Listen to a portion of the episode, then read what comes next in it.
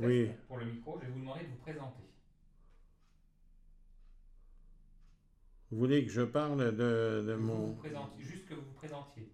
Pour Oui, faire un test. hein. mais moi j'ai pas tellement l'habitude de parler devant ce genre de choses, Bah, ça me vous- fait un peu peur. Vous me donnez, ju- vous me donnez votre, euh, votre Oui. vous vous identifiez.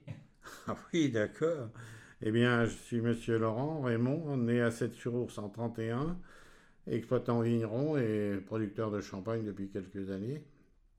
Donc j'ai passé ma vie euh, professionnelle à Sept-sur-Ours avec les vignerons de ma génération, avec beaucoup de difficultés au début.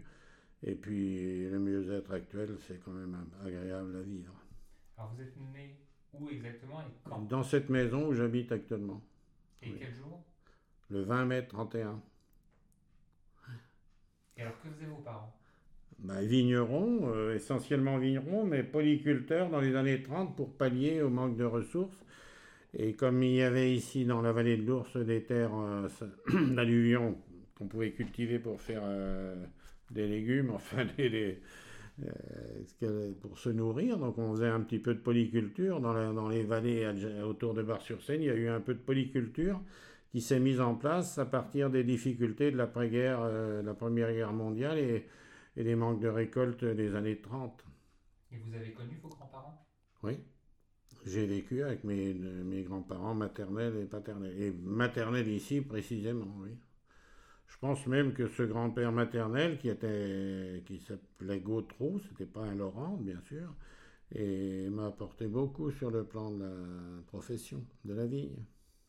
Parce que c'est- ce qu'ils faisaient aussi Mais bien sûr, il a fait partie de la génération qui a fait face au phylloxéra. Donc ces hommes-là qui ont recréé le vignoble de l'Aube à l'époque, et de l'Aube et d'ailleurs, c'est-à-dire les vignobles européens dans l'ensemble, qui avaient été détruits par le phylloxéra, moi je tire mon chapeau, je pense que la difficulté était extraordinaire.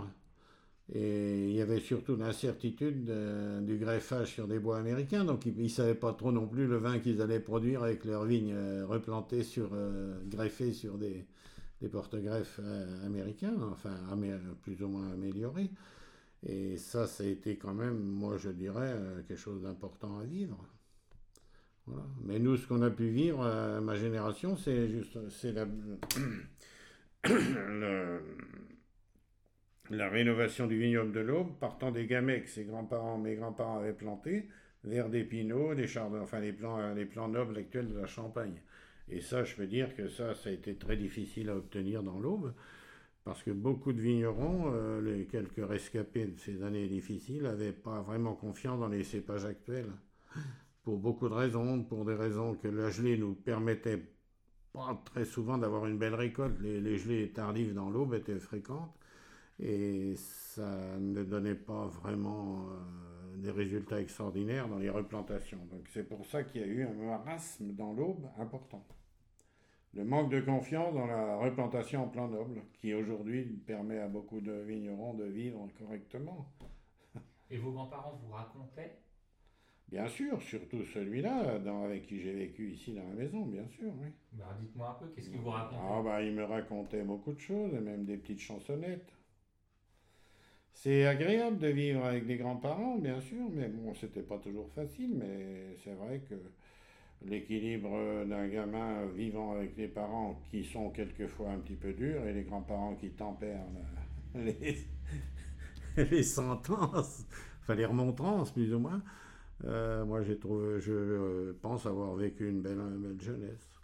Quoique, elle a été ternie par la Deuxième Guerre mondiale. C'est-à-dire à ce moment-là, mon père est parti à la guerre et, et mon grand-père a survécu encore pendant les années d'occupation avec nous.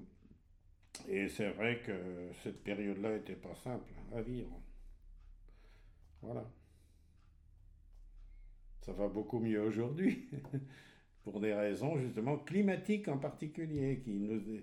Il y a énormément d'années où la gelée autrefois privait le vignoble de l'Aube de production de raisin, donc ça gelait euh, tardivement, des gelées tardives de mai, qui étaient quand même euh, dévastatrices et qui ne le sont plus tellement aujourd'hui. Même si on subit des prélèvements de gel d'avril, comme cette année au 13 avril, il y a eu quelques zones euh, dans le Bar-sur-Aubois en particulier qui ont été abîmées par le gel d'avril, mais on n'a pas de gel de mai, c'est-à-dire à la mi-mai, que moi j'ai encore, mon père a connu, moi j'ai connu aussi.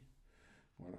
Et ça, c'est la, je pense que la réussite actuelle tient beaucoup à ce genre de modification, enfin d'amélioration des conditions climatiques au printemps. Après, on subit comme tous les vignobles, on peut avoir de, la grêle, on peut avoir de la pourriture sur nos grappes et tout ça, du milieu sur les vignes aussi, mais on n'a plus les gelées de mai tardives dévastatrices dans l'aube depuis bientôt 40 ans quand même, hein, c'est énorme. Alors que ça se passait dans, le passé, ça revenait de temps à autre très régulièrement dans l'aube. Le vignoble de cette région-ci était détruit tardivement, mais Et vos grands-parents et vos parents étaient vignerons ou s'estimaient pas vignerons? Essentiellement vignerons dans les deux cas, oui. Euh, Laurent et Gautreau pour mon grand-père maternel, oui, bien sûr. Oui. Ils vivaient que de la vigne. Oui. Oui, mais s'il y a eu une, une sorte de, d'option de, polyculture, elle s'est faite par nécessité. Pour les vignerons qui avaient un peu de terre, euh, c'était un petit peu de terre de labour. Pour l'autre, c'était un peu de, tabac. Il y a aussi des plantations. Il y a eu des tabaculteurs aussi dans le Barsécoinet pour se procurer un petit revenu à côté des vignes. Et ça, c'était ceux qui n'avaient pas de terre, euh, réellement de terre suffisante pour faire un peu d'agriculture, si on peut dire. C'est un grand mot. Hein, c'était pas des surfaces importantes, c'était quelques hectares, mais ça permettait d'avoir des cultures vivrières, un peu d'avoine et de blé pour l'ensemble de la maison. L'animal de trait, c'était le cheval pour, pour labourer nos vignes et tout. Donc il n'y avait pas de tracteur, si vous voulez. Donc il fallait bien. Celui qui avait déjà un petit peu plus d'exploitation avait un cheval de labour. Et vous avez. Et moi, donc j'ai cultivé les vignes avec un cheval, oui, bien sûr. Vous ou avec vos parents? Avec mon père. Et puis moi, après, il m'a laissé quand même les mancherons euh, assez facilement. Hein. Quand le gamin était capable de tenir les mancherons, euh, pourquoi pas? Avec, euh, c'était pas simple non plus, mais bon. C'était pas simple? Non, parce qu'un cheval réagit beaucoup à la présence d'un gamin plutôt que d'un adulte derrière qui est l'attelage. Je pense qu'il est conscient qu'il peut se permettre pas mal de choses. Alors qu'avec un adulte, le cheval est beaucoup plus docile. Et avec un jeune adolescent, ben, le cheval en prend un peu à sa guise. Parce que c'était quoi le travail du cheval? Ben, Le travail du cheval, ça consistait à, labourer nos terres agricoles, si on peut dire, dans le bas de la vallée, et puis labourer nos vignes. Ça s'arrêtait là, hein. c'était essentiellement du labour.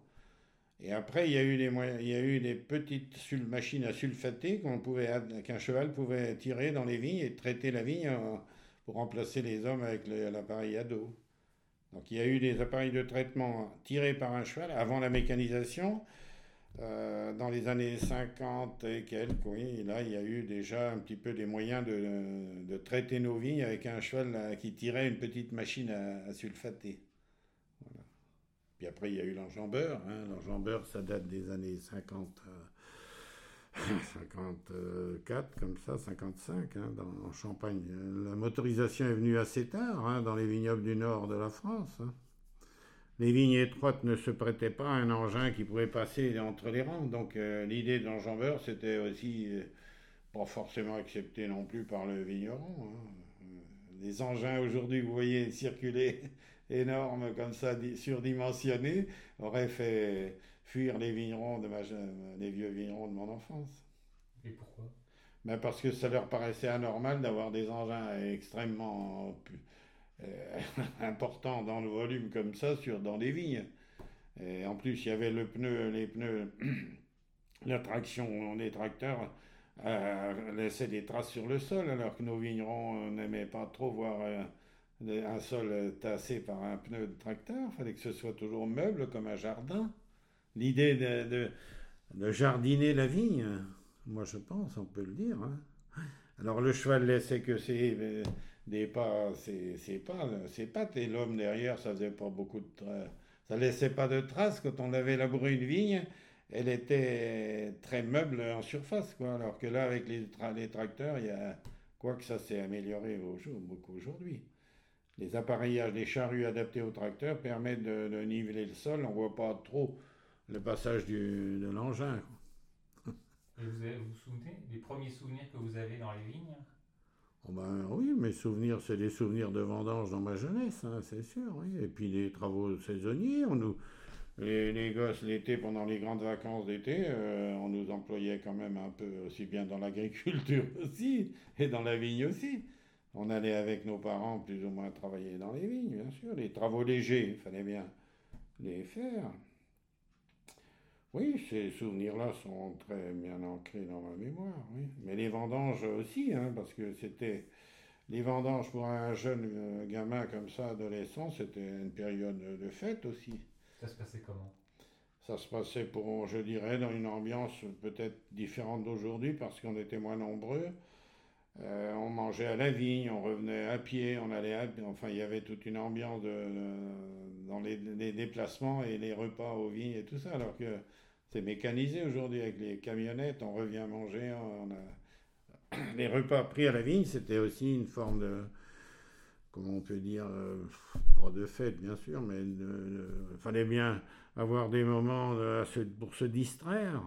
Donc il y avait tout un tas de choses qui venaient se greffer sur le, repas, hein, les, hi- les histoires des anciens qu'on écoutait souvent, qu'on comprenait pas toujours, mais bon. Et puis, oui, euh, il y avait des farces. euh, le divertissement, il n'y avait pas de télévision, il y avait pas, il y avait un peu de radio, bien sûr, et les journaux.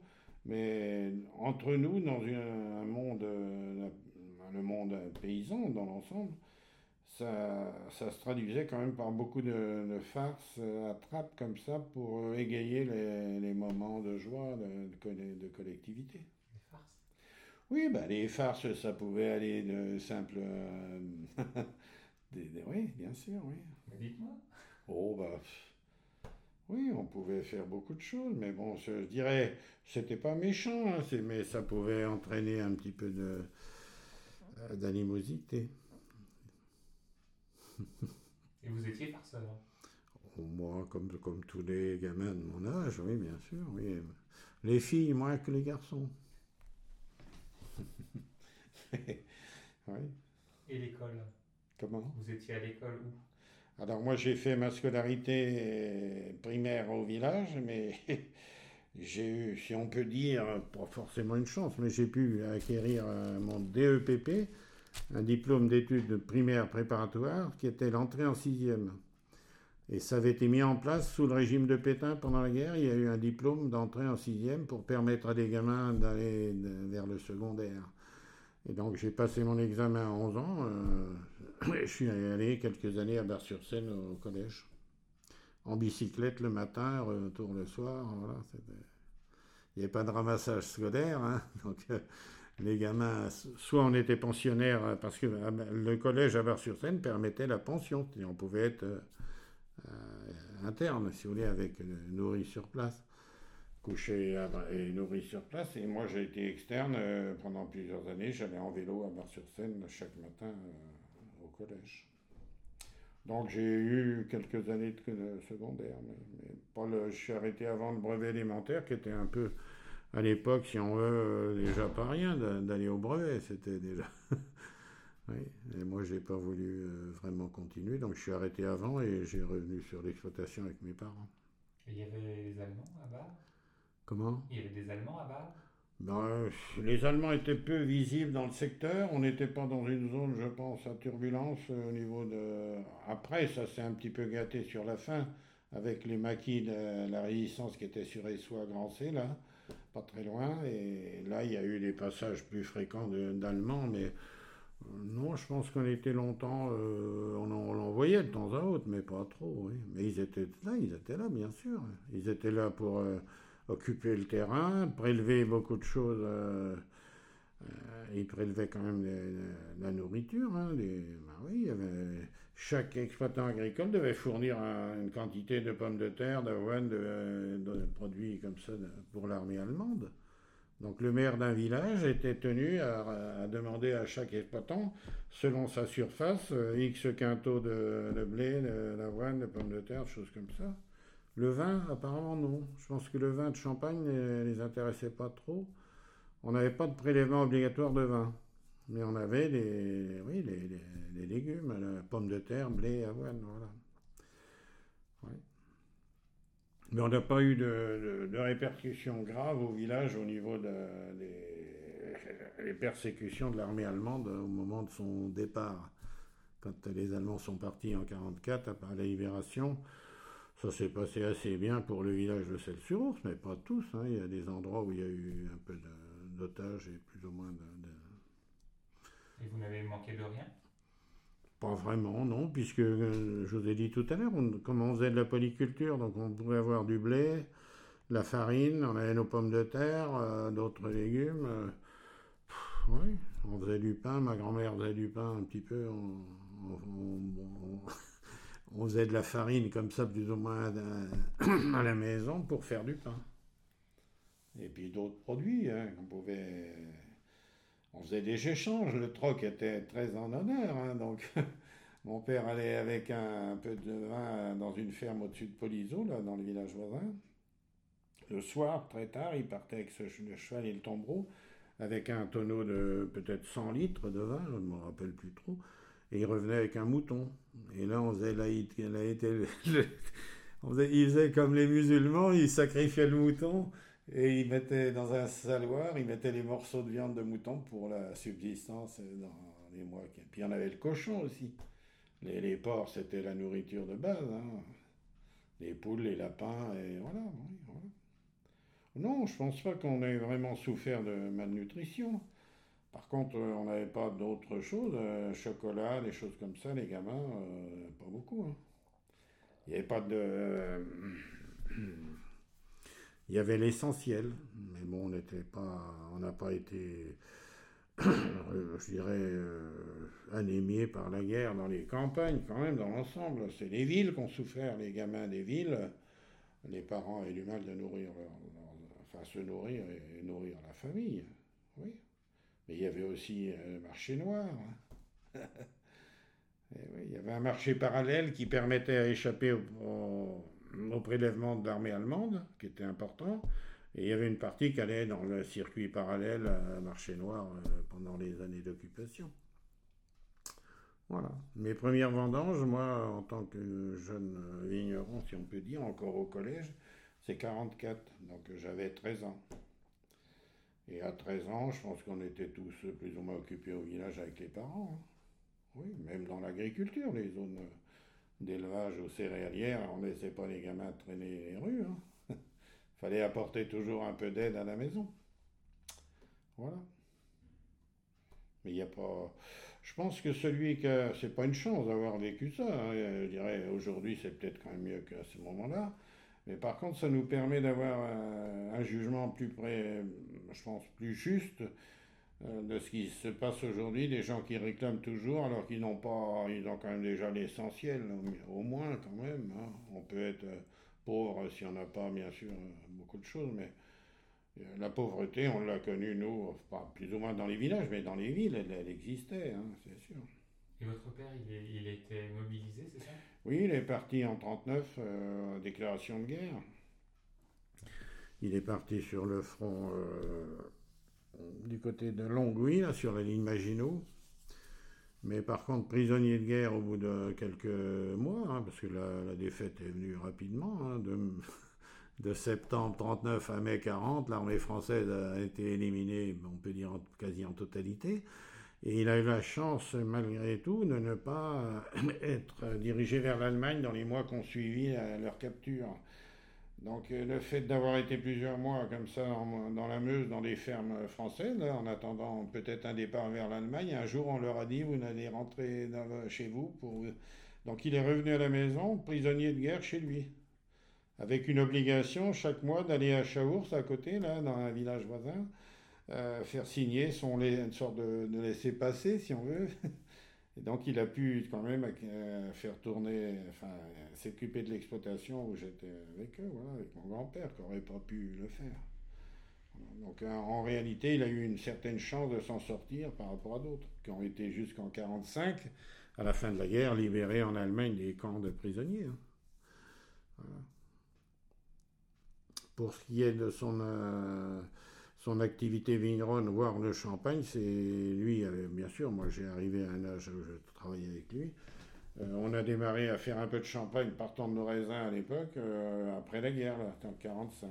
Donc le, champagne qu'on fait maintenant, cette marque Laurent que j'exploite, elle vient de là, avec mon père, après la Deuxième Guerre mondiale, parce que dans la période des années 20, 30, tout ça, il n'était pas beaucoup question de faire un peu de champagne localement. Donc on vendait le raisin au, à un négociant marnais, hein, des Pernets. On vendait le raisin en Champagne, mais pas. Il y avait très peu de vignerons qui avaient essayé de faire du champagne dans l'eau. Alors à qui vous le vendiez? C'était la maison Gauthier de, des Pernets qui achetait beaucoup ici euh, par le biais du courtier Gautreau, ici, un cousin de mon grand-père, dont François Gautreau aujourd'hui exploite du champagne à sel. Il a, lui, alors abandonné son courtage que son grand-père avait fait pour faire son champagne avec son père, qui est disparu maintenant. Et donc, euh, c'était ce pressoir communal qui était au milieu du village, auquel on amenait le raisin, et puis on, on nous payait au kilo de raisin, comme aujourd'hui, ça existe encore. Il y a encore du raisin, beaucoup de raisin de l'aube qui va dans les caves des Pères hein, par les coopératives aussi, qui se chargent de presser, mais le jus, le mou de raisin part rapidement là-bas dans la Marne pour, euh, je crois, encore au moins 80%, c'est énorme. Hein. La production de l'eau, elle est encore très dirigée vers les caves marnaises, des maisons de champagne. Mais le principal acheteur ici, c'était Gauthier, la maison Gauthier, qui maintenant existe toujours. Elle est reprise par le groupe Marne et Champagne. Vous savez qu'en Champagne là-bas, il y a énormément de regroupements financiers qui ont fait que Avant, il y avait beaucoup de petites, enfin de moyennes, petites et grosses maisons. Maintenant, il y a quelques groupes importants qui ont regroupé justement les, Gautier et repris par Marnay Champagne, Rothschild, le Champagne Rothschild, Marnay Champagne, Lançon. Ça, ce groupe-là euh, est important maintenant. Hein. C'est dans les premiers groupes. Hein. Enfin, il y a Moët Chandon, hein, Moët Et puis après, euh, derrière, Marnay Champagne, ils sont pas très loin. Hein. Voilà. Parce que sinon, avec le raisin. Hmm. Donc vos, grands, vos grands-parents et vos hmm. parents faisaient du vin. Alors, avant que les débouchés s'orientent réellement vers la Champagne au niveau du raisin au vendange, euh, il y avait certaines années des difficultés de, de vente de raisin en Champagne. Donc à ce moment-là, ils avaient tous. Euh, c'est pour ça que dans l'Aube, les vignerons avaient tous souvent un pressoir, des cuves, des tonneaux pour loger la récolte en cas de besoin s'il n'y avait pas d'acheteurs potentiels.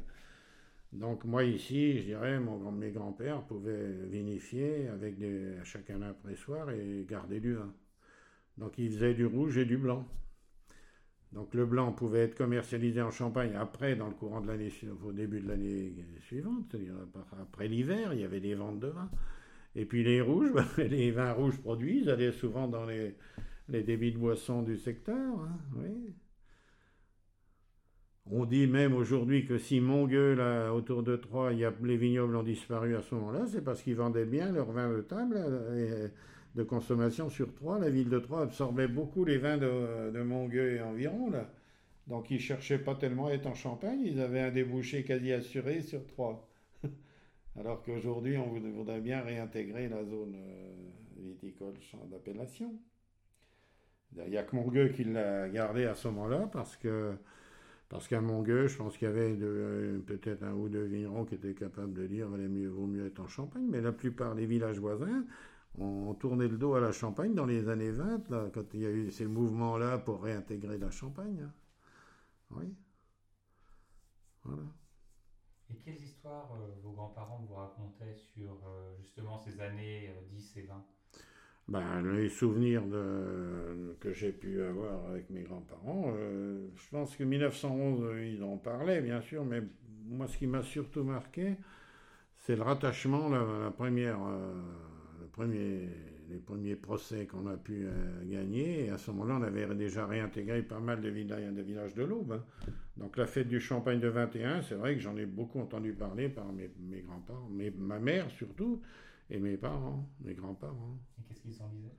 Bah, c'était, ils étaient une forme de, satisfaction et de joie d'intégrer déjà la Champagne. Par contre, le dernier, la dernière bataille des gens, des Marnais en question, c'était de ne pas vouloir l'ensemble de l'Aube et de ne pas accepter que le comté de Bar-sur-Seine en fasse partie. Et nous, Celle-sur-Ours, le village n'avait jamais fait partie, si on veut, de la Bourgogne. C'est-à-dire, dans ce traité-là, le comté de Bar-sur-Seine a été bourguignon euh, après 1420, après le traité de Troyes. Sauf la commune, la nôtre, n'était pas dans le comté. Donc on dépendait du, diocèse de Rumilly-les-Vaudes et on n'était pas dans, ce comté. Donc on n'a pas été bourguignon du tout, les, gens de Celle-sur-Ours. Alors que Landreville, Méret, Bar-sur-Seine, Polizo, Polizy, Buxeuil, tout autour de nous, même sur les risses et tout ça, il y avait le comté. Et nous, on, donc on est devenu champenois en 21 à part entière. Et pour que les autres autour de nous le réintègrent, c'est 27 qui l'a mis en place. La loi de 27 a repris complètement l'aube, sauf les villages qui n'ont pas voulu euh, retrouver quelques parcelles d'appellation. Et ça, la vie. C'était un orgueil un peu, ça? Je pense qu'il y avait, y avait certainement de l'orgueil, mais je pense que la culture, moi, je, dirais, bon, ils étaient champenois, mais bon, on est quand même un peu influencé par la Bourgogne. Hein. On est, on est champenois, bien sûr, ça nous a apporté beaucoup de, satisfaction. Mais il y a une culture bourguignonne qui a dû quand même euh, influencer le secteur ici, peut-être plus que le Mar-sur-Aube. Pour des raisons d'affinité, on n'était pas très loin. Et puis il y a eu ce comté qui appartenait à la Bourgogne. Donc je ne pense pas qu'on était en, avait rien contre la Bourgogne non plus. Hein. Par contre, euh, ils ont eu raison de, euh, de, se, battre, si on veut, pour être en Champagne, pour au niveau d'écoulement des vins. C'était quand même, euh, à mon avis, sûrement plus facile. On aurait pu avoir une, oui, une, basse Bourgogne, d'ailleurs, celle l'a été plus ou moins, hein, en basse Bourgogne à un moment donné. Hein. Avant que le Champagne absorbe ces vins-là qui étaient produits dans nos régions, il y avait des vignerons importants ici qui vendaient avec des étiquettes basse Bourgogne. Hein. Oui, les rissés aussi. Euh, on, est à peu près sur, le même état géologique que Chablis et les villages alentours là-bas, dans, dans Lyon. C'est la même euh, situation pratiquement géographique. Par contre, les vins sont peut-être un peu différents de qualité, mais on est quand même sur les mêmes calcaires, hein, sur la même assise. Donc on aurait pu faire des blancs et des rouges et des rosés sans être euh, mousseux euh, à vin de, Bourgogne, pourquoi pas? Bon, c'était champenois, pourquoi Je pense qu'ils ont eu raison de le faire. C'était plus facile à, orienter nos vins vers des vins mousseux de qualité que vers un Bourgogne plus puissant, plus, plus riche de vinosité. Hein. Voilà. Et vous avez terminé vos études à quel âge? À 15 ans. J'ai fait. Oui. Je suis allé en quatrième donc au collège, donc euh, j'ai arrêté à 15 ans. Et après? Bah après j'ai pris la... j'étais avec mes parents, donc j'étais sans salaire comme euh, comme tous les gamins de mon âge. On travaillait avec les parents sans être déclarés nulle part. On nous ignorait beaucoup dans nos. Oui, on était aides familiaux. Donc euh, sans rémunération, on était nourris, logés, bien sûr. Voilà. Et c'était votre aspiration? Ça m'a pas. J'ai aucun regret d'avoir d'être passé par là. Je parle pas de regret, je parle d'aspiration. Ben, mon aspiration, c'était de maintenir, je pense, l'exploitation de mes grands-parents, de mon grand, mes grands-parents ici maternels. Et puis, je pense que j'étais certainement attiré vers cette profession, oui. Vous aviez des frères et sœurs? Une sœur qui est au village, donc c'est la Champagne-Vézien. Donc Marcel Vézien, mon beau-frère, est décédé et ma sœur maintenant a reconfié la gestion du Champagne Vézien à mon neveu Jean-Pierre, qui est au saut de Bouchon maintenant, qui a remplacé son père à la confrérie du saut de Bouchon. Oui, ma sœur, oui, voilà. Oui, on était deux enfants, mais on est quelque part. Hein. On est quelque part sur la petite euh, autoskif. L'autoskif. D'ailleurs, elle a fait un petit livret, euh, ma sœur, euh, pour relater justement euh, notre vie familiale, adolescent, et voilà. Mais pour l'instant, je ne l'ai pas là parce que je l'ai prêté à un ami. Mais c'est vrai que on n'a pas tous des regrets hein, d'avoir essayé de, maintenir l'exploitation des parents et autres, oui. Alors, de 15 ans jusqu'à quel âge vous étiez familial Ben moi, on s'est marié, mon épouse, en 55, donc 45, 55. oui. Jusqu'à mon, mariage. Enfin, on s'est marié en 55, donc euh, de 45 à 55, c'est, j'y vivais avec mes parents sans salaire, si on peut dire. Voilà. C'est comme ça. On apportait l'aide euh, tout au long de l'année, hein, je dirais. Il n'y avait pas beaucoup de, repos. Hein. Surtout que le fait que mon père avait fait de la polyculture, il y avait énormément de travaux saisonniers qui se rajoutaient à la vigne. Mais bon. Oh ben les, copains qui ont des fois qui sont un peu méchants, ils m'ont dit t'as juste t'as sauté le grillage de séparation euh, avec le jardin de mon beau-père. Elle vivait dans cette maison à côté, bien sûr. J'avais pas énormément de pas à faire pour la retrouver quelquefois le soir ou ailleurs. Oui, mes beaux-parents ont habité cette maison en face là. C'était les Patour. Et Patour, mon beau-frère, exploite du champagne. Michel Patour, Éric Patour. Et pour l'instant, ben là, il n'y a personne dans la maison. Elle il est habité, mais c'est cette maison-là, oui. Voilà. Donc peut-être que j'avais, je me voyais passer souvent avec mon cheval et ma, carriole. ah ben oui, euh, le gamin, c'est sûr qu'on roule un peu les mécaniques. Et il y avait des balles, non ici? Comment? Il y avait des balles ici? Ben, Les balles sont, ont repris après la libération. Avant la libération, quelques mois, quand le débarquement allié s'est fait en Normandie euh, au mois de juin, la jeunesse, pas à nous, parce qu'on était, on avait 13-14 ans, on n'était pas encore tout à fait dans la course, mais les, ceux qui approchaient la, 18-20 ans avaient des balles clandestins. Dans un endroit reculé du village, il y avait des, petits, des, disques, c'est des, tours de disques. Et donc le soir, le dimanche, le, dimanche soir, hein, parce que le samedi, c'était pas tellement des sorties de samedi. Donc oui, il y a eu des, quelques divertissements. Puis il y avait le cinéma à Var-sur-Seine tout de même. La seule euh, sortie qu'on pouvait se permettre pendant les années d'occupation euh, allemande, ça a été le cinéma, hein, et rien d'autre. Et puis quelques mois avant la, la, libération, il y a eu déjà un peu de, de, de balles. Et puis après, ben alors l'explosion de joie de la libération, bien sûr. Alors là, ça va ça a été les fêtes patronales, ça a été beaucoup de réjouissances. Il fallait bien fêter l'événement. Hein.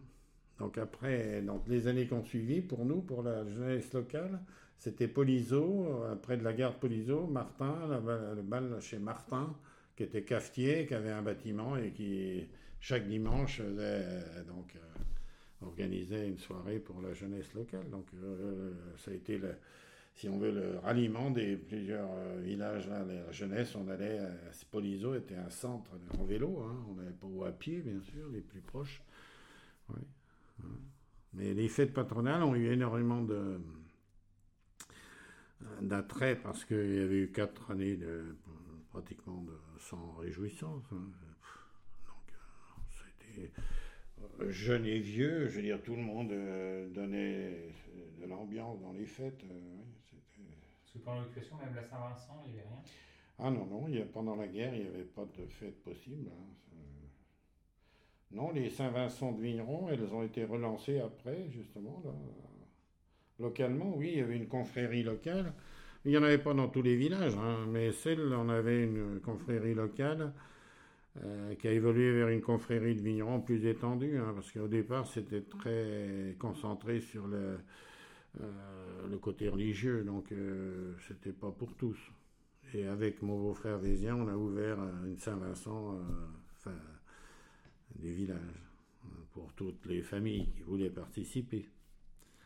Mais ça, été remis en route que après cette période noire. Hein, c'était pas simple, hein, les quatre années comme ça, 4-5 ans, bien presque 5.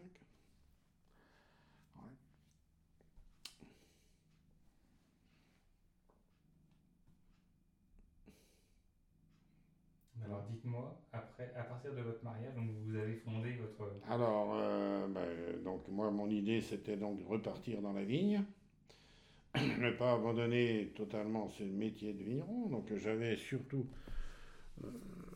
mon rêve, c'était de faire de la vigne et, et du champagne aussi, puisque il y avait quand même dans le village de Selle, il y avait eu deux ou trois vignerons qui avaient tenté un petit peu la fabrication de, euh, champagne.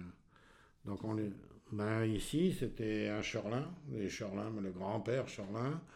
Euh, côté Sandrin, Jean Arnoux, le champagne Jean Arnoux, qui était un peu une base de petits négociants au local. Il y avait un Tassin aussi, un grand-père, euh, le grand-père des Tassins actuels. Et puis mon beau-père Patour avait fait aussi un peu de champagne. Donc euh, on voyait bien sûr dans le village ces gens-là quasiment abandonner le vélo pour une petite camionnette. C'était déjà pour aller à la vigne.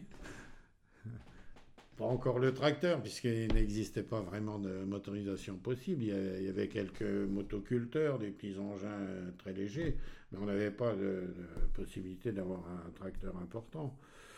Mais c'est surtout qu'on avait l'impression que leur train de vie était quand même un peu meilleur que ceux qui vendaient le raisin au négoce champenois. Hein. Ça, ça donne envie. Hein? Ça donne envie, ça. Oui, ça donne envie de, de, tirer un meilleur revenu de son travail. Voilà, je pense qu'il y a ça.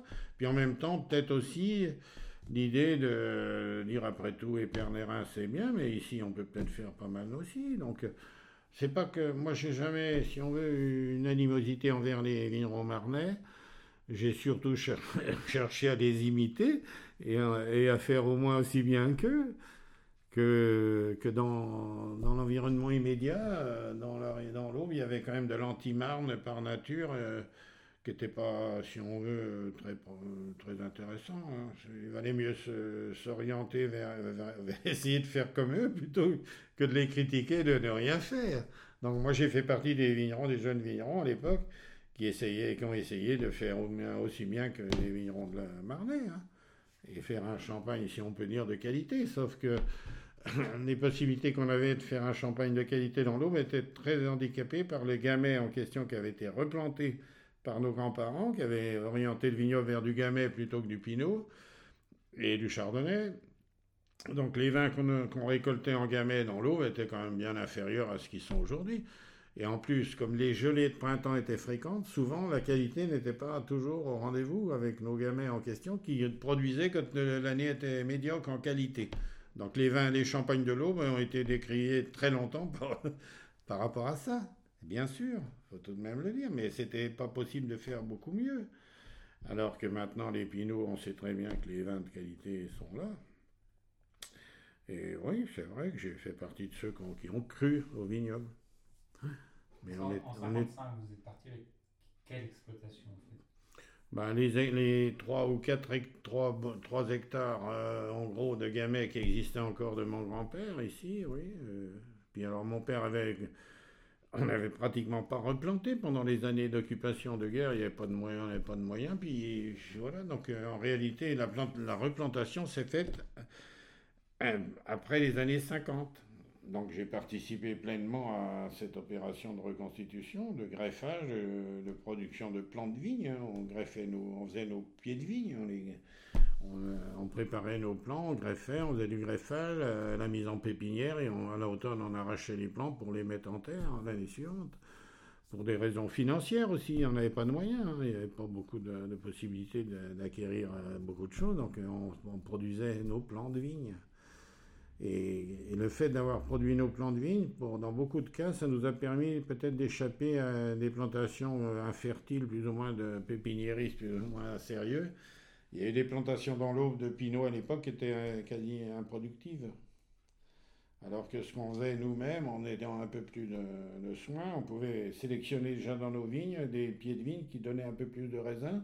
Au Rissé en particulier, il y avait eu des sélections. Donc on, avait quand même un, matériel végétal en pinot qui pouvait donner du raisin. Mais par contre, ceux qui achetaient des plants, des fois, ils étaient très déçus après, quand la vigne devait produire, elle produisait très peu. Et là, ça a été encore un, moment difficile dans l'aube euh, du vignoble.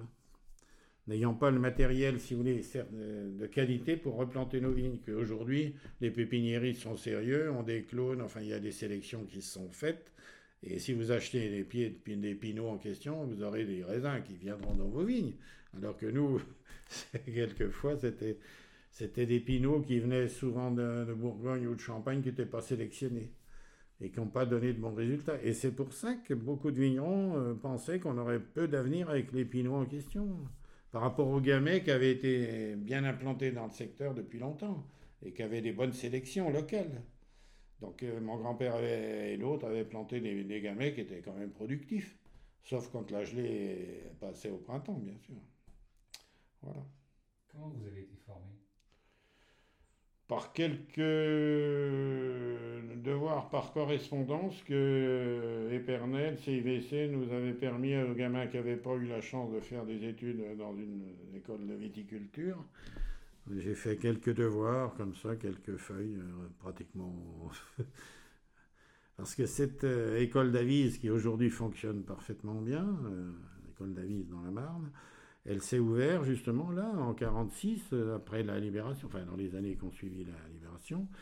Et au village, euh, Gautreau, le père de, François actuel, André Gautreau, lui est allé avec André Cherlin du village. Il y a eu deux de mon âge, en gros, enfin pratiquement de mon âge. Eux, ils sont allés en session d'hiver à l'école d'Avis. Mais mon père m'a pas orienté vers euh, une école, euh, donc j'ai pas fait d'école de viticulture bien précise. Puisé un peu dans de la lecture, dans des livres. Et puis mes quelques leçons comme ça par correspondance, c'était quasi nul, hein. c'était pas euh, extrêmement euh, enrichissant. voilà. Et arracher pour replanter, c'était bien vu? Non, justement, c'était là que toute la difficulté de l'Aube, on peut dire dans l'ensemble de l'Aube, à part certaines communes en altitude supérieure, c'est-à-dire euh, si vous prenez par exemple tout en haut des Rissés, si vous prenez au-dessus des Swannes, est les Malais, vous voyez, tête là-haut, il y avait quelques zones, il y a, toujours quelques mamelons un petit peu en, surélévation, si vous voulez, par rapport à l'ensemble des collines. Vous avez dans plusieurs endroits de l'Aube, au-dessus de 300 mètres, à Orissé à la télévision, à Fontette là-haut, au-dessus de Saint-Usa là-haut, vous avez quelques croupes comme ça qui sont vraiment hors gel. Hein. elles ne gèlent pas vraiment au printemps. Alors dans ces endroits-là, les vignerons de ces villages-là qui avaient mis quelques pieds de vigne dans un endroit, ils avaient du raisin. Et dès qu'on descendait dans les pentes, voire jusqu'en bas des coteaux, bah, il y en avait de moins en moins. Le, gel était fréquent. Et, là, il y a eu cette période difficile à, croire qu'on pouvait cultiver des pinots dans le bas des coteaux et avoir du raisin. Et moi, moi je pensais quand même qu'on y arriverait, et je pense pouvoir le dire, d'ailleurs j'en parle toujours, il faut, dans cette région-ci, dans les zones gélives, c'est-à-dire en bas des coteaux où le, gel peut être plus important, il ne faut pas tailler les vignes maintenant, c'est-à-dire en novembre, en décembre, avant l'hiver. Il faut tailler en mars, avril, tailler un peu plus tardivement pour échapper au gel destructeur. Et ça, c'est pas toujours compris dans cette région-ci. Par les jeunes générations, n'ayant pas connu les années difficiles, ils pensent qu'on peut tailler maintenant. Et tailler maintenant, c'est exposer ses vignes au, premier, euh, euh, au premier gel d'avril, euh, important. Alors que si on taille au printemps, fin de printemps, on récolte quand même. On n'est pas dans les records de rendement, mais on a quand même du raisin. Et si on taille aujourd'hui, là maintenant, en novembre, définitivement, ces vignes-là vont partir au printemps dès les premières chaleurs de mars-avril. Elles vont, elles vont démarrer leur végétation. Et s'il y a une gelée, une nuit très froide, elles sont détruites davantage que celles qu'on a taillées 8 ou 10, enfin, très peu de jours avant. Donc je maintiens et je je dirais, je me, j'essaye de convaincre toujours pas mal d'amis avec ça. Et vous aviez le soutien familial quand vous avez commencé? Bon, pratiquement pas de revenus. Mes parents, on a vivoté avec leur exploitation, donc on n'avait pas soutien de mon père, je pense, oui, pour euh, l'avenir en tant que Il a fait partie au village de Celle en particulier. A quelques vignerons qui croyaient en l'avenir, mais pas tous. Même mon beau-père, avec qui donc euh, était un peu réticent dans l'avenir du Pinot en question. Euh, ben, parce qu'ils pensaient qu'on aurait beaucoup de mal à produire suffisamment pour vivre, que les récoltes seraient trop faibles pour assurer euh, la survie d'une exploitation. Mais il a eu quand même ce mérite, mon beau-père, il, est allé, à 90 ans, donc il a eu le temps de, de réfléchir. Il a quand même reconnu qu'il avait, il, avait, fait fausse route dans ces années-là 50 euh, en ne voulant pas vraiment se lancer dans la replantation. Mais il l'avait fait quand même, parce par obligation. Parce que ceux qui avaient du gamay et pas de pinot, ils étaient plus champenois, donc le vin n'avait plus de valeur, hein, pratiquement, donc il fallait bien replanter. Donc même les plus réticents à reconvertir leur vigne l'ont fait quand même par la nécessité d'avoir quand même une production de raisin. Voilà. Et donc, comment s'est fait votre développement? Ben, Progressivement, avec les récoltes, je dirais, ce qui a permis de se développer pour tous ceux de ma génération, bien sûr, les autres c'était plus facile, les plus jeunes maintenant. Mais nous, ce qui nous a permis d'évoluer, c'est qu'on avait quand même des possibilités d'acquérir des terrains à des prix très modiques, si on veut, pratiquement sans valeur. C'était des friches. Les collines de l'Aube, c'était des friches, donc ça avait, pratiquement pas beaucoup de valeur.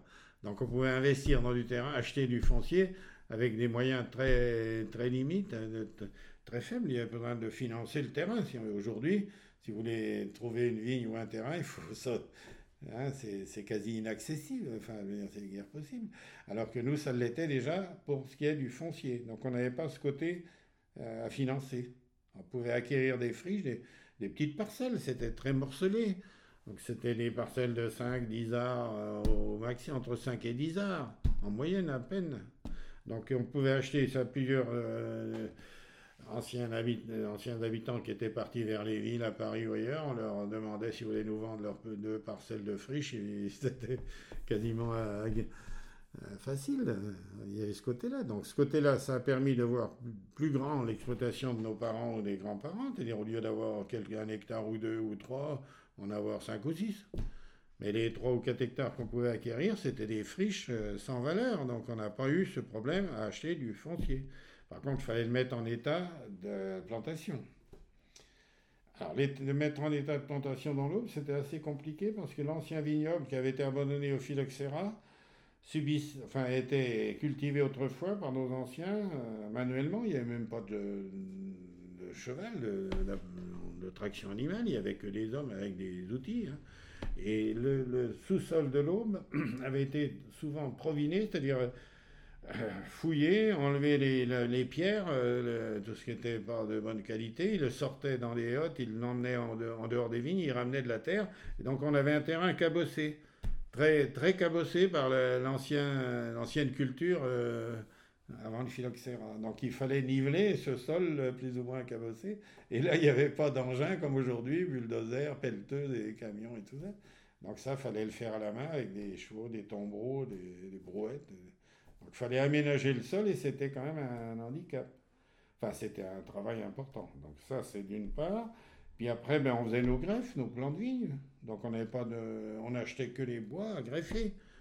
La partie porte-greffe, si vous voulez, qu'on débitait en, en, 20 cm en gros, on découpait, on mettait le greffon de pinot là-dessus, on faisait nos greffes. Donc on n'achetait pas, pas les plants. Donc on réduisait le coût de la, mise en place d'un vignoble à, fort de travail. voilà, ça aussi, il faut le dire. Et puis, ben, oui, je pense que ce qui a fait le, redémarrage et qui l'a permis, c'est l'absence justement de ces gelées catastrophiques à partir des années 60.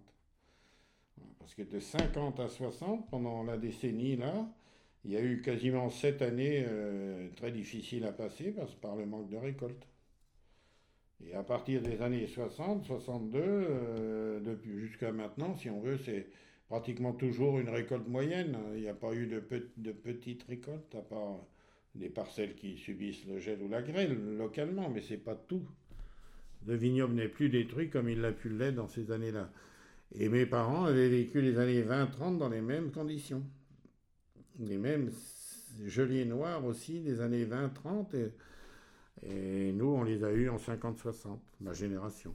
Mais depuis ça, euh, les ceux qui sont là maintenant euh, n'ont pas eu vraiment une période difficile.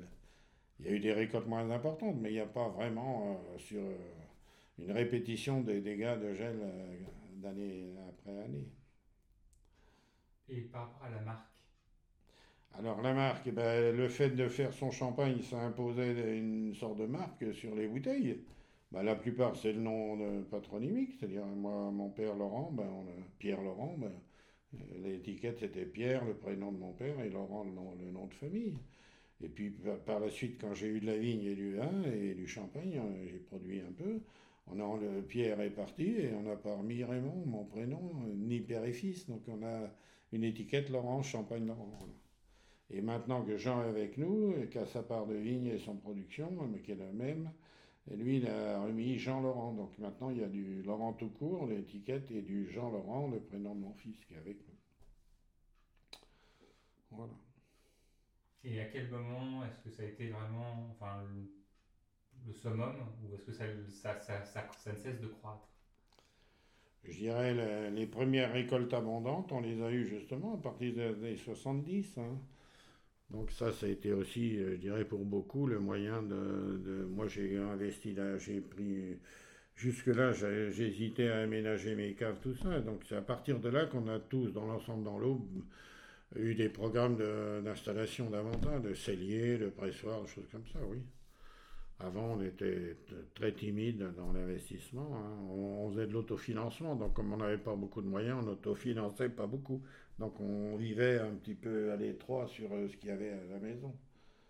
C'est à partir des années 70 que l'aube, euh, pour certains manipulants, c'est-à-dire des gens qui faisaient leur champagne, on a eu tout de même, on a pensé qu'on pouvait se développer davantage si on avait les moyens de, terrain pour le faire. Donc on a fait des, agrandi nos caves dans bien, des villages de l'Aube, hein, c'est sûr, oui.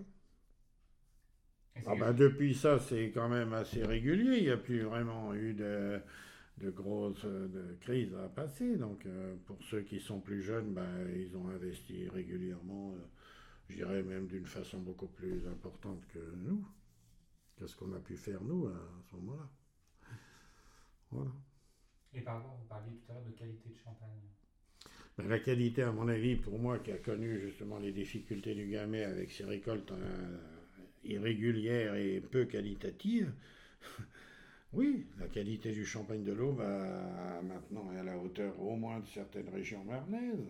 Peut-être pas les fameux grands crus de la Côte des Blancs, mais bon, il n'y a pas que la Côte des Blancs en Champagne. Donc, euh, je dirais qu'on a des vins ici en Pinot qui s'apparentent à la montagne de Reims.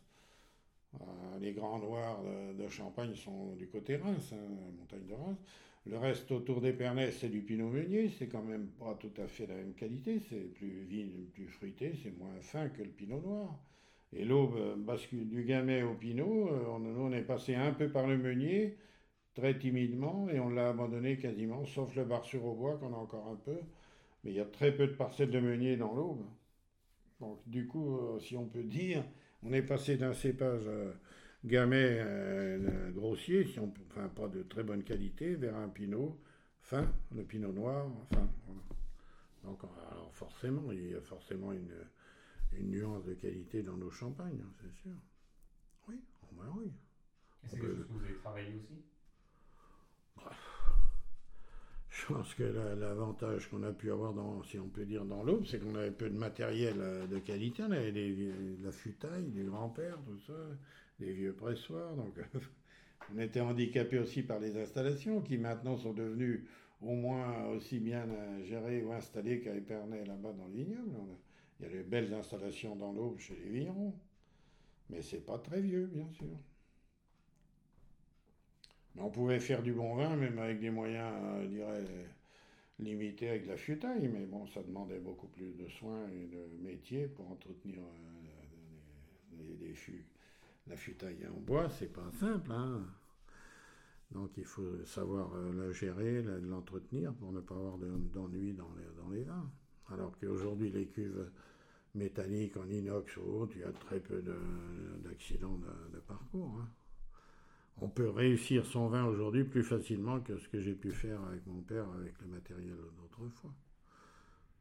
Mais est-ce que le, les fûts en bois bah, Ils apportaient rien parce que c'était des, vieux fûts qui avaient eu du vin depuis longtemps. C'est l'action du euh, vieillissement sous bois, euh, sous, avec du, des bois, du chêne, les fûts, les fûts neufs. C'est la première euh, fermentation d'un mou de raisin qu'on met dans un fût neuf qui va orienter, qui va donner un vin différent. Mais après, quand il y a eu plusieurs vinifications successives, le, bois par lui-même, il ne donne pas de goût particulier, sauf qu'il fait évoluer le vin plus facilement et peut-être plus rapidement que les cuves inox, enfin les cuves euh, métalliques, inox ou autres. Moi, je pense qu'on peut faire du très bon champagne avec des cuves métalliques. Hein. Euh, le, vieillissement sous chêne, sous bois, comme ça, ça donne un goût boisé très fort. Hein pour des rouges de, régions viticoles comme la Bourgogne ou le Bordelais, je pense que le fût euh, enrichit encore le vin en rouge, mais le blanc, c'est peut-être pas forcément bien, pour moi. Moi, je ne suis pas très d'accord avec euh, la vinification sous bois et encore moins avec les copeaux euh, ajoutés quelquefois, qui n'auraient jamais dû être mis dans la. enfin tolérés. Voilà. Et au niveau de l'évolution de la vente, à qui vous vendez ben, les, ventes se sont développées progressivement, mais comme les récoltes étaient très faibles, on n'avait pas besoin de chercher beaucoup à, développer la clientèle au début. Quand les manipulants de l'aube qu'on fait du champagne, le peu qu'on produisait, eh ben, on, l'écoulait si on veut, puisqu'on n'avait pas de surproduction. Elle arrivait pratiquement. On n'a pas eu de grosses récoltes pendant très longtemps. Donc le peu de production, on avait besoin de battre la campagne pour vendre nos bouteilles. À qui vous le vendiez? À des amis, la région troyenne en particulier. Mais les vieux Troyens nous en veulent encore, mais il n'y en a plus ils sont partis. On leur a fait boire des champagnes de l'eau qui n'étaient pas forcément réussi. Rien, mais c'est vrai, hein, c'était longtemps la région troyenne. Euh, certains nous en voulaient, enfin nous en ont voulu longtemps. Hein, on leur avait fait boire des champagnes qui n'étaient pas forcément de très bonne qualité. Mais c'était malgré nous, moi je dis souvent, c'est parce qu'on n'avait pas le, potentiel de récolte suffisamment de qualité pour faire du bon champagne, enfin un champagne très correct. Donc oui, c'est donc les, ben, Troyes et ailleurs, c'est-à-dire comme dans cette région-ci, il y avait eu une... beaucoup de gens étaient partis vers des villes un peu partout en France, pas forcément qu'à Troyes, il y en avait à Paris, il y en avait un peu et ils se souvenaient de leur jeunesse, de leur enfance qu'ils avaient vécu au village. Donc, sachant qu'un tel ou dans le village faisait un peu de champagne, c'est par eux qui nous commandaient un carton ou deux cartons de champagne et qui l'ont diffusé à leurs amis. je pense qu'au départ, c'est ça qui a fait le développement de la clientèle au bois. Oui. Le bouche à oreille euh, entre amis ou, ou, des liens de famille, cousins ou autres, oui c'est toujours encore, euh, ça existe toujours, hein, ce genre de relation euh, commerciale.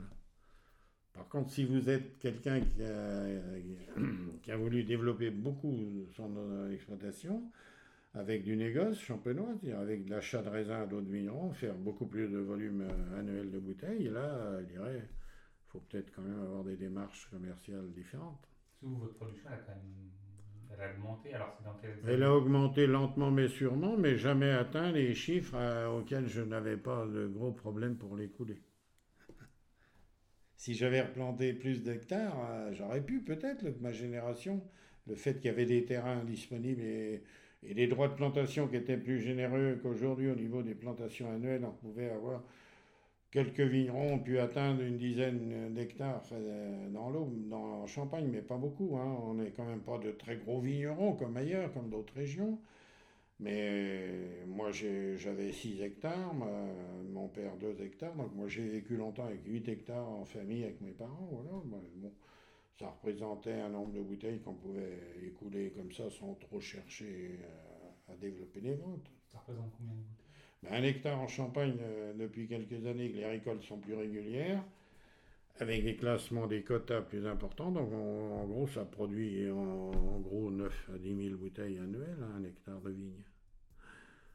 Pas tous les ans, mais en moyenne. Hein. Donc, euh, si vous avez 5 hectares, euh, vous pouvez avoir 30-40 000 bouteilles à commercialiser. Et ce chiffre de bouteilles-là annuel, je pense qu'on peut l'atteindre par des, amis sans aller vers des, grandes, des grands circuits commerciaux. Ah, vous êtes quand même ouvert. Oui, non, mais moi, avec mon fils, maintenant, on a une douzaine d'hectares, donc ça représente plus de bouteilles. Donc à ce moment-là, on a, bien sûr, on a, mais on n'a quand même pas vraiment eu besoin d'aller de faire. Euh, il fait quelques foires, quelques. Euh, mon fils se développe façon euh, aussi. Il faut bien qu'il cherche aussi à développer sa clientèle. Moi, j'ai, je l'ai fait à mon époque, donc maintenant, j'en ai encore su. Moi, ce que j'ai produit, je l'ai j'ai pas mal d'aller faire des foires. Voilà. Quand on arrive à plusieurs dizaines de milliers de bouteilles, c'est pas seulement les amis quand même. Ben, plusieurs dizaines de milliers de bouteilles, on peut les, à mon avis, les écouler sans trop chercher la clientèle. Mais si on prend, euh, si on a plus de vignes ou si on prend une part de négoce pour euh, remplir les cuves au vendange, il faut faire, faire des bouteilles, bien sûr. Et là, là, je pense qu'il faut aller vers soit l'export. Euh, et je dirais même que ce qui me. Oh, pas que ça me chagrine beaucoup, mais enfin, ce qui va se mettre en place, c'est la délimitation qui risque, qui va sûrement se mettre en place. Elle va entraîner forcément des plantations nouvelles. Et tout ça, ben, ces gens-là, il faudra quand même qu'ils, replantent plus de vignes, il faudra qu'ils cherchent les déboucher. Alors pour l'instant, c'est un peu en veilleuse parce que la conjoncture n'est pas peut-être très favorable à développer un vignoble actuellement. Donc, eh alors, ce qui nous fait surtout craindre le pire, c'est les droits de plantation que Bruxelles voulait libéraliser, c'est-à-dire ne plus avoir besoin de fournir un droit de plantation pour planter de la vigne si on possède un terrain en appellation. Ça, ça nous pose problème actuellement parce que jusqu'alors, on a régulé nos productions avec les plantations. Donc, on n'a jamais laissé libre cours, même si y avait des moyens et des terres, ils ne pouvaient pas planter vraiment. Donc, on a maintenu, on a organisé, si on veut, la production par rapport aux ventes. Et si on refait des quelques milliers d'hectares autour de la Champagne, et que là-dedans, euh, il n'y ait plus besoin de droit de plantation, brutalement, des enfin des grosses sociétés vinicoles peuvent euh, louer des terres et planter des vignes euh, rapidement. Et on aimerait bien que ça continue. Hein, enfin, ce qu'on a mis en place, ma génération, on va essayer de le maintenir. L'équilibre en Champagne vient de là, hein, d'une sorte d'organisation en profondeur, c'est-à-dire en amont, et après, bien sûr, on est libre de vendre son vin, son champagne, ses raisins, mais en amont, il y avait quand même une truc, c'était très organisé. Ça l'est encore. Et comment vous avez mené des discussions ou organisé les choses? Ben, C'est-à-dire que nous, euh, je dirais les hommes de ma génération, on a beaucoup fait confiance au syndicat des vignerons, hein, qui, est toujours hein, là en place et, assez puissant pour euh, se mettre avec le négoce euh, et discuter de beaucoup de choses. Hein. On a quand même une organisation que d'autres vignobles n'ont pas, même d'appellation. Et ça, c'est. Je dirais, nous, on, était la plupart du temps des vignerons en Champagne, dans l'Aube ou dans la Marne. On faisait confiance à nos dirigeants syndicaux. Hein. Alors qu'aujourd'hui, je ne sais pas trop s'ils sont tous euh, exactement comme on a pu l'être. Je pense qu'on était plus solidaires euh, de l'ensemble de, l'avenir de la Champagne. Aujourd'hui, il y en a qui ruent un peu dans les brancards, on ne sait pas trop euh, si, si on pourrait si on est euh, aussi sensible à l'organisation qu'on a pu avoir jusqu'alors. il peut se développer une génération de gens voulant voler un peu de leurs propres ailes. Ça, ça, je, je, pense le ressentir un peu. Alors que nous, non, on n'était pas. Non. Vous étiez engagé dans le syndicat? Ben, J'ai fait partie de la section locale. J'allais à Épernay aux réunions, mais j'ai pas eu de poste important. Non. Non, euh, André Gautreau, là, qui est le père de François, là, qui a disparu maintenant, lui, il était donc euh, président de section locale. Alors moi, j'allais avec lui aux réunions de vignerons, tout ça, mais dans l'Aube, on n'avait pas beaucoup de responsables au syndicat. Hein. C'était quand même majoritairement des Marnais. Ça, ils sont encore en, force, ce qui est normal. Ils sont plus nombreux, donc le vignoble était tenu, le syndicat des vignerons était tenu par majoritairement par des gens, des pères de, Marne, hein, des, villages marnais. Et au sein du syndicat, il n'y a pas de clivage au Marne Oh non, je pense que maintenant tout a été pratiquement oublié. Enfin, bon, à votre époque? Ah ben, À mon époque, il y avait encore de la difficulté avec certains des responsables marnais, oui. Ah oui, oui. Ah ben oui, euh, au syndicat des vignerons, il y avait, heureusement qu'on avait à la tête dans ma jeunesse, euh, le président Macquart et Nolval, c'est deux, responsables du syndicat qui ont soutenu l'aube, hein, parce que non, non, là on pouvait avoir, savez, les méchants marnais de 1908, euh, et après on a eu deux gentils marnais au syndicat dans les années 60 pour nous permettre de réintégrer la Champagne quasiment à part entière. Et puis on a eu de nouveau, je dirais, quelques méchants marnais dans les années 60 qui ont amputé l'aube de quelques milliers d'hectares d'appellation, qui n'étaient pas très gentils non plus. Donc on a eu... C'est une image hein, que je donne, euh, je ne le cache pas, c'est mon point de vue. Euh, méchants marnais, gentils marnais, heureux méchants marnais dans les années 60, qui ont quand même fait agir l'INAO dans l'aube pour déclasser quand même pas mal de milliers d'hectares dans l'aube d'appellation sans toucher beaucoup au vignoble marnais. Mais ça, ça avait été fait dans le but d'assainir la situation du vignoble. Il fallait mieux déclasser des terrains dans les années 60 que d'en classer.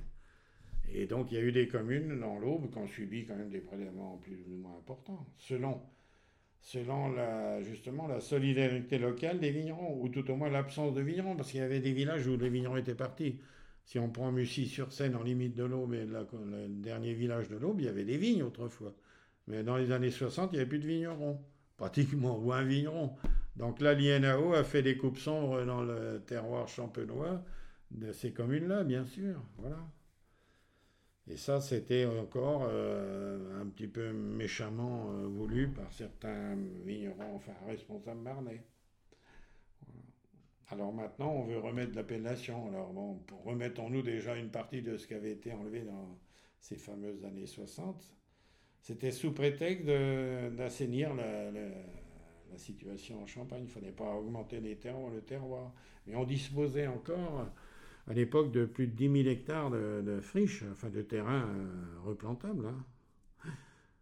On avait 20 000 hectares. En gros, c'est des chiffres là que je dis, c'est à peu près, en gros, c'est ça. On n'avait pas 20 000, on avait peut-être 15 000 hectares plantés, puis on en avait au moins 10 000 à planter dans l'ensemble de la Champagne. Donc on pourrait se permettre d'en éliminer un peu par endroit dans les villages pour assainir le, potentiel futur. Mais ça maintenant c'est planté, donc maintenant on est à 30 et quelques milliers d'hectares. Hein. Et donc il n'y a plus de, pratiquement plus rien à planter. Donc c'est pour ça que l'idée de remettre autour de Champagne un peu partout quelques hectares. Ce qu'il y a, c'est quand l'idée a été lancée il y a quelques années, bon ben ça n'avait pas fait beaucoup de, de bruit, mais maintenant, depuis ça, il y a énormément de communes tout autour qui voudraient bien réintégrer, hein. même dans Haute-Marne à côté, hein. bon, pourquoi pas. Hein. Il y a des terrains qui sont quasi similaires. Mais enfin, il y a des microclimats qui ne sont pas forcément l'idéal pour faire de la vigne autour de ce qui existe actuellement. Ce qui est resté, si on prend l'histoire de la vigne euh, dans les régions nord, le phylloxéra avait quand même euh, en gros éliminé beaucoup de terroirs euh, secondaires. ben oui.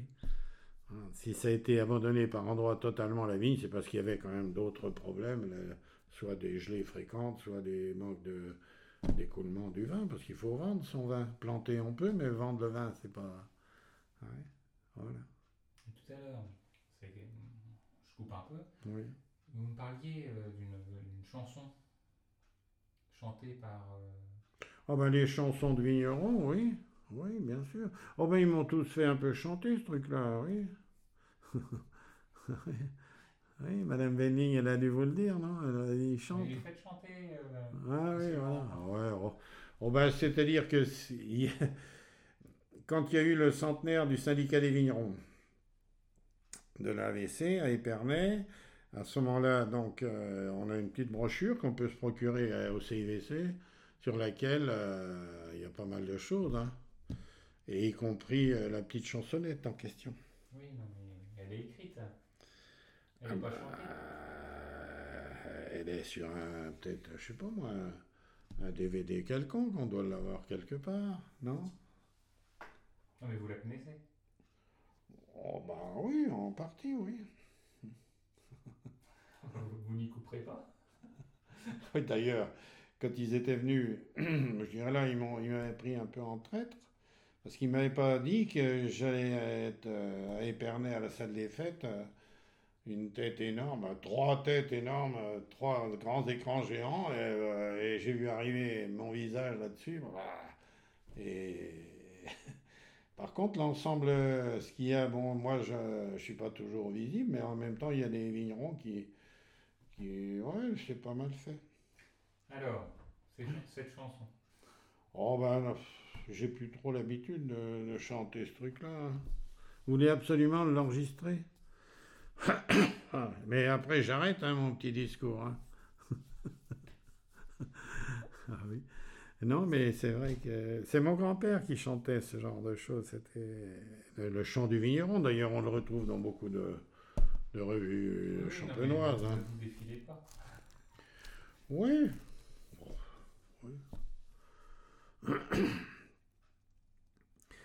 Vous voulez absolument que je pousse ma, euh,